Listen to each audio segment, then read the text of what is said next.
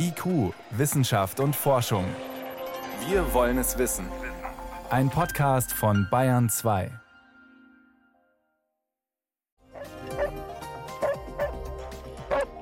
So bellen die klügsten Hunde der Welt. Wer da laut gegeben hat und wie man Intelligenz bei Hunden überhaupt definieren und testen kann, klären wir am Ende der Sendung. Vorher, wie kriegt man eine noch bessere Impfstoffverteilung hin? Wie brandgefährlich sind E-Autos und wie infektiös sind Anti-Corona-Demos? Antworten gibt's hier. Wissenschaft auf Bayern 2 entdecken. Heute mit Birgit Magira. In den vergangenen Wochen gab es ganz schön viel Kritik an der Art und Weise, wie in Deutschland das Impfen gegen Corona angegangen wird. Zu wenig Impfstoff, dann wieder übrig gebliebene Dosen, geplatzte Impftermine. Unterm Strich könnte die Organisation wohl schon besser sein. Deshalb arbeitet der Impfstoffhersteller BioNTech nach eigenen Angaben gerade an einer Software für ein bundesweites Impfmanagement. Als der Spiegel darüber berichtet hat, ist gleich die Frage aufgetaucht, wie sinnvoll diese BioNTech-Software denn sein könne. Antworten hat mein Kollege Peter Welchering. Könnte damit alles viel besser laufen? Also so eine Software könnte schon helfen. Die könnte etwa Situationen vermeiden, wie wir die in Berlin hatten. Da mussten etwa bereits Geimpfte für die zweite Dosis in ein anderes Impfzentrum umgeleitet werden, weil nämlich der Impfstoff der ersten Dosis nicht mehr an das bisherige Impfzentrum geliefert worden war. Oder beispielsweise seit wenigen Tagen erst können in Niederbayern Impfwillige automatisch nach Alter sortiert werden. Vorher mussten die Mitarbeiter der Landratsämter da jeden Datensatz öffnen und reingucken, ist er schon über 80 oder unter 80. Also sie könnten helfen, dass eben tatsächlich ein Überblick über das passiert und hergestellt wird, was die 400 Impfzentren so alles machen und brauchen. Genau diese Probleme, die du gerade angesprochen hast, sind ja schon seit Wochen bekannt. Wurden da auf dem Impfgipfel Anfang Februar nicht auch schon Lösungen diskutiert und gefunden? Nein, nicht wirklich. Da wurden Zuständigkeiten hin und her geschoben.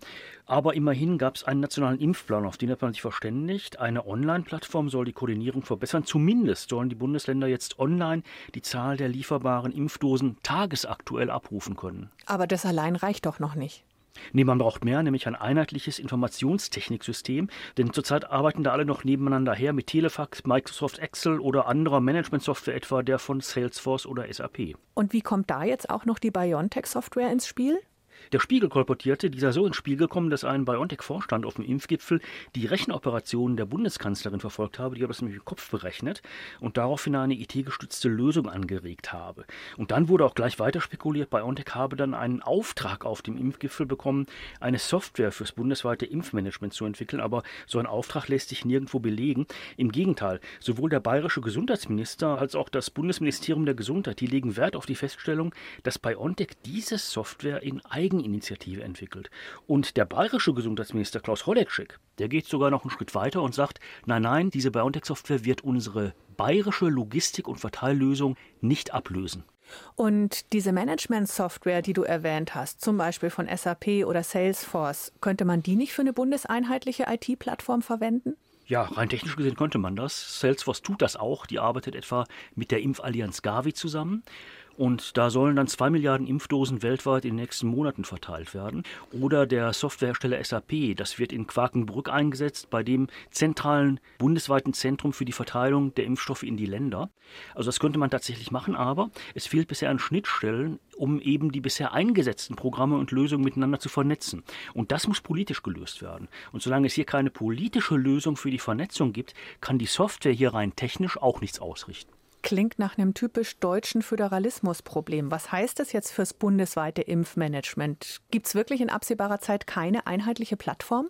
Also bisher ist die nicht zu erwarten. Die BioNTech-Software wird da eine Software neben vielen anderen sein. Strukturell bleibt da alles beim Alten.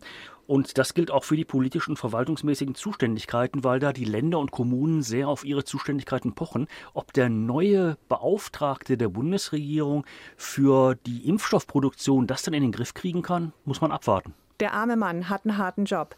Kurzes Fazit, Peter, kann es diese BioNTech-Software richten im Impfwirrwarr? Wenn Bund und Länder sich einigen, könnte sie es, aber das steht im Augenblick nicht zu erwarten. Insofern nein, BioNTech kann es auf Grundlage der bisherigen Beschlüsse auch nicht richten. Vielen Dank für die Erklärungen, Peter Welchering. Gerne.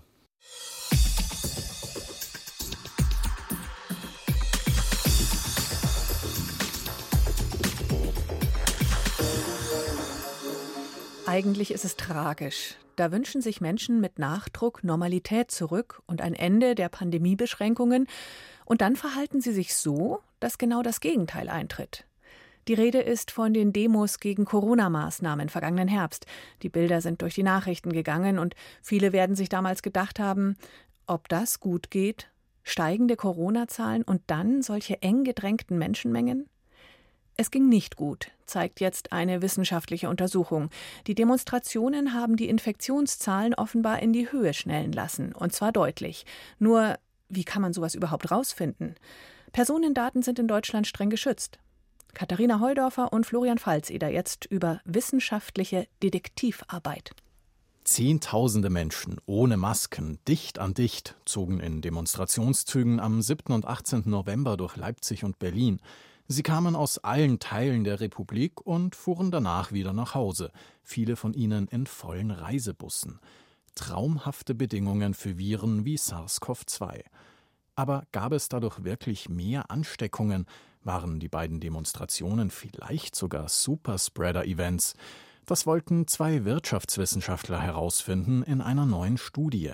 Einer der beiden Autoren, Martin Lange vom Leibniz Zentrum für europäische Wirtschaftsforschung in Mannheim. Es gibt natürlich keine richtigen Daten oder keine repräsentativen Daten über, wer nimmt an den Demonstrationen teil, wie viele Leute sind dort, wo kommen die Demonstrantinnen her. Das ist alles unklar.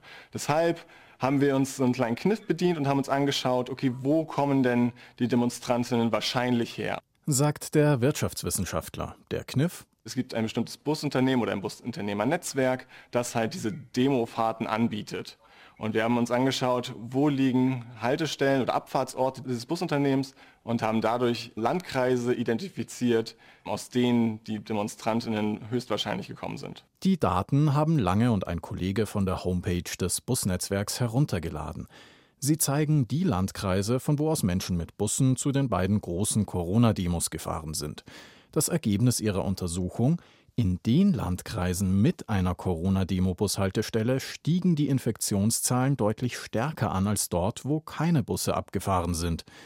Die Schwierigkeit dabei, ein Datensatz allein macht noch keine solide Sozialwissenschaft, erklärt der Informatiker und Mathematiker Martin Werner, Professor an der Technischen Universität München, der für IQ die vorab veröffentlichte Studie, die noch nicht von Fachkollegen überprüft wurde, angeschaut hat. Deswegen sucht man sich Signale, die man kennt, über die vernünftige Statistiken existieren, wie zum Beispiel die Masernimpfrate im Alter von 15 Monaten, um eine allgemeine Impfskeptik abzubilden.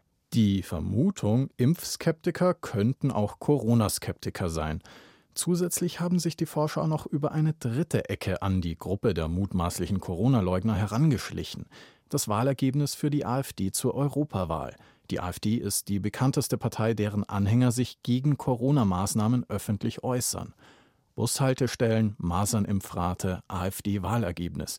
Das sind drei gute Kriterien, findet Martin Werner. Dazu braucht es aber noch Kontrolldaten, also alle weiteren Faktoren, die schon vorher auch von anderen Wissenschaftlern diskutiert wurden, zum Beispiel die Art der Unterbringung, wie viele Pflegeheime gibt es oder auch Asylunterkünfte, wo Leute auf sehr engem Raum leben, wie ist die Bevölkerungsdichte überhaupt, wie ist die Wirtschaftsleistung, wie ist die Arbeitslosigkeit, einfach um ganz viele mögliche Erklärungen in das System einzubinden und dann herauszufinden, was eigentlich die plausibelste und logischste Aussage hier ist. Das alles ist in der Studie solide und statistisch sauber mit guten Modellen passiert, so das Urteil von Martin Werner.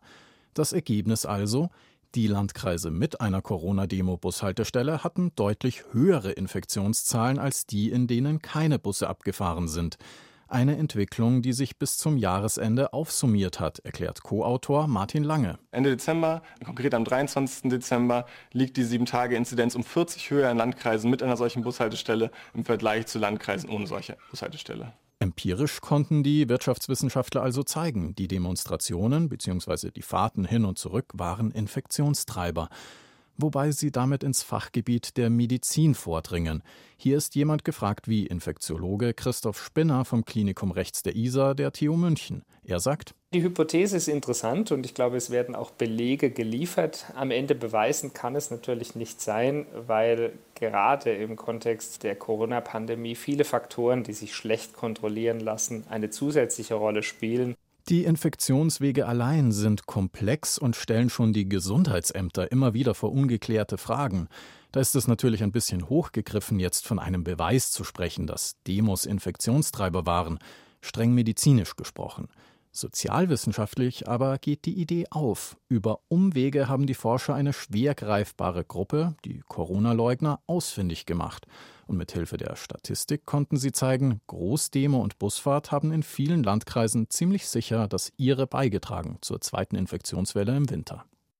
Spannend, was Bushaltestellen und Masernimpfungen zu tun haben können mit der Ausbreitung von Corona.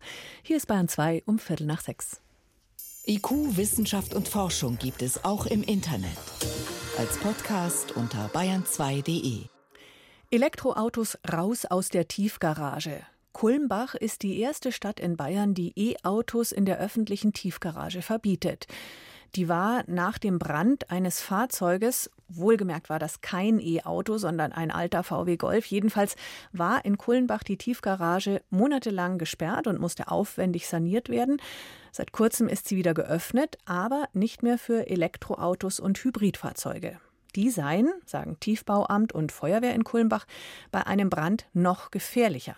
Die große Hitze könnte da die Garagendecke instabil werden lassen. Aber stimmt das? Die Frage geht an meinen Kollegen David Globig. Brennen E-Autos wirklich leichter, öfter, intensiver als Benziner oder Diesel? Also das Risiko, dass ein Elektroauto in Flammen aufgeht, ist nach heutigem Stand nicht höher als bei einem normalen Benzin- oder Dieselfahrzeug. Das sagen übrigens auch die Versicherungen, die ja für solche Schäden zahlen. Wie begründet dann die Stadt Kulmbach dieses Verbot? Letztlich damit, dass Lithium-Ionen-Akkus anders brennen als Benzin oder Diesel. Da muss man ein bisschen ausholen. Diese Akkus können sich zum Beispiel entzünden, wenn beim Laden etwas schief läuft. Das verhindert aber normalerweise eine ausgefeilte Elektronik. Es kann aber auch passieren, wenn der Akku beschädigt ist durch einen Unfall. Und dann kann an einer Stelle im Akku ein Brand ausbrechen und das Ganze in eine Art Kettenreaktion übergehen. Und dann wird die gespeicherte Energie schlagartig als Wärme frei, sprich es brennt lichterloh. Und durch die Hitze wird dann wiederum in den Akkuzellen, also in den kleinen Einheiten des Akkus, Sauerstoff freigesetzt. Und Sauerstoff füttert wiederum den Brand. Das heißt, so ein Akku ist tatsächlich schwerer zu löschen? Ja, man kann die Flammen nämlich nicht einfach ersticken, weil der Akku den Sauerstoff, den das Feuer braucht, eben selbst produziert, in Anführungsstrichen. Man kann also diese Kettenreaktion nur unterbrechen, indem man alles mit viel Wasser herunterkühlt. Aber man kann es unterbrechen, also man kann den Brand in den Griff kriegen. Ja, dafür muss man allerdings mit entsprechend viel Wasser anrücken. Und da braucht man deutlich mehr als bei einem konventionellen Fahrzeug. Wenn die Feuerwehr aber die Information hat, da brennt ein Elektroauto, dann ist das gut machbar. Die Sache hat allerdings einen Haken. Wenn die Lithium-Ionen-Akkus erst einmal in Mitleidenschaft gezogen sind, dann kann so ein Brand auch nach längerer Zeit wieder aufflammen. Deshalb muss man die Elektroautos nach einem Brand teilweise noch ein oder zwei Tage in ein Wasserbecken stecken. Das machen einige Feuerwehren oder in einen mit Wasser gefüllten Container. Dazu muss man aber eben das Auto aus der Tiefgarage holen. Und das ist wohl in Kulmbach unter anderem durch die niedrige Deckenhöhe schwierig, weil man da nicht mit irgendeinem großen Fahrzeug reinkommt, um das Auto rauszuziehen. Heißt das, wenn es ganz unglücklich läuft, brennt so ein E-Auto tagelang vor sich hin? Nein. Und da scheint mir in Kulmbach auch ein entscheidendes Missverständnis vorzuliegen oder zumindest wird missverständlich formuliert. Ein Elektroauto brennt nicht tagelang lichterloh weiter und zerstört deshalb durch die Hitze das Gebäude. Also man kann, wie gesagt, den Brand unter Kontrolle bringen, muss aber aufpassen, dass er nicht wieder aufflammt. Aber selbst wenn das passiert, dann wird da insgesamt auch nicht mehr an Energie, an Wärme freigesetzt, als wenn ein normales Fahrzeug ausbrennt. Das betonen auch Branddirektionen. Wie viel Wärme frei wird, das hängt viel stärker davon ab, was an brennbaren Materialien in so einem Fahrzeug steckt. Und das ist in den vergangenen Jahren immer mehr geworden. Das heißt also, ein modernes Auto setzt mehr Energie bei einem Brand frei als ein 20, 30 Jahre altes Auto. Und das ist ganz egal, ob das jetzt ein Elektrofahrzeug oder ein Benzin oder ein Diesel ist. Klingt jetzt so, als wäre das kategorische Aussperren speziell von Elektroautos aus Tiefgaragen überhaupt nicht gerechtfertigt. Nein, ist es in meinen Augen auch nicht. Aber das bedeutet auf der anderen Seite nicht, dass man sich nicht Gedanken darüber machen sollte, wie man zum Beispiel eben das Löschen und Abtransportieren von so einem Auto erleichtern kann.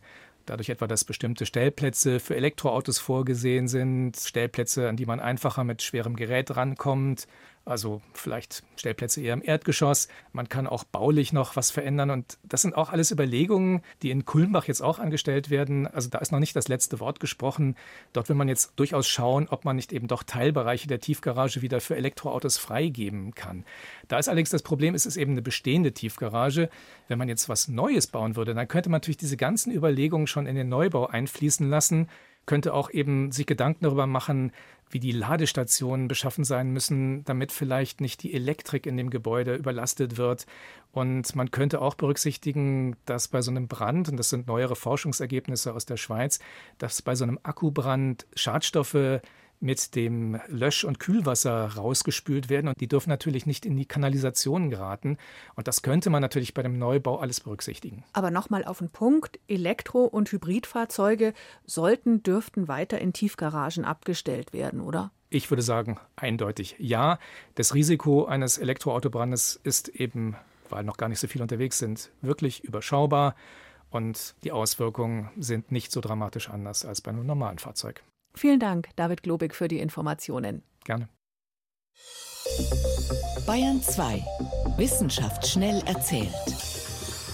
Und das macht heute Priska Straub. Los geht's. Oh, da hatten wir drüber berichtet. Und jetzt die gelungene Marslandung. Herzlichen Glückwunsch. Ja, gestern Abend, kurz vor 22 Uhr, da hat die NASA ihren Rover Perseverance sicher auf der Marsoberfläche abgesetzt an einem kleinen Kran, voll automatisiert.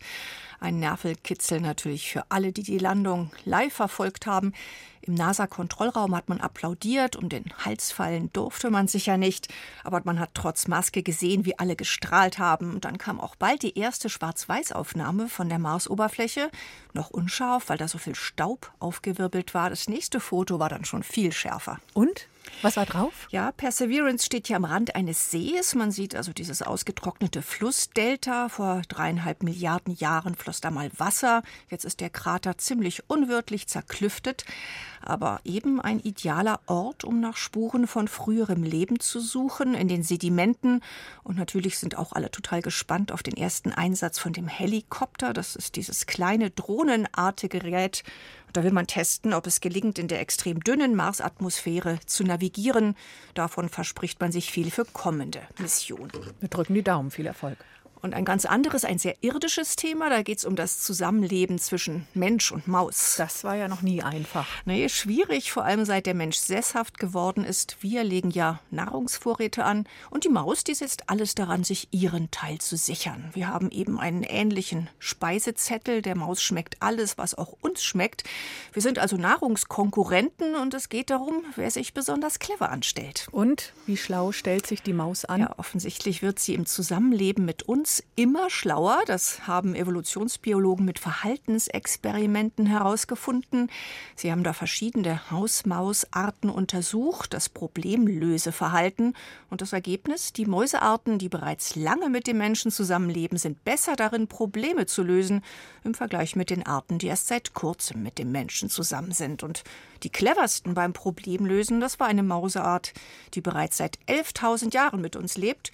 Die war eben besonders gut dabei, Lebensmittelverschlüsse auf zum Beispiel unzugänglichen Küchenregalen zu öffnen, herumzuklettern. Mhm. Und daran sieht man auch Wildmäuse in Wald und Feld, die müssen sich eben viel weniger einfallen lassen, um satt zu werden. Das stimmt.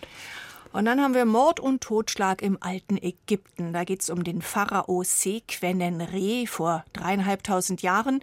Die Mumie, die trägt außergewöhnliche Verletzungen, schwere Kopfwunden und mehrere Einstiche.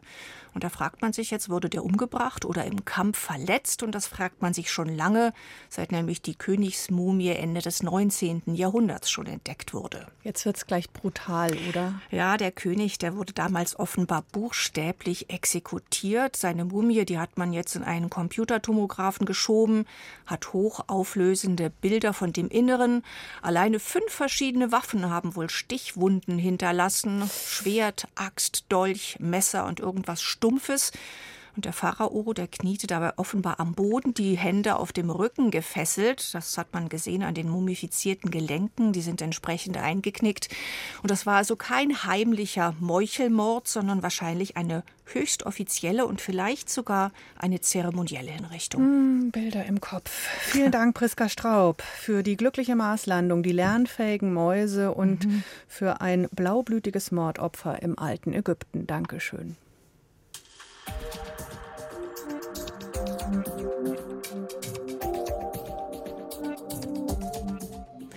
Wer sich mit einem Hundebesitzer richtig verscherzen will, macht am besten eine Bemerkung über die mangelnde Intelligenz des Tieres. Sowas wie, ach, man merkt schon deutlich, dass diese Rasse mehr auf Optik, weniger auf Cleverness gezüchtet ist.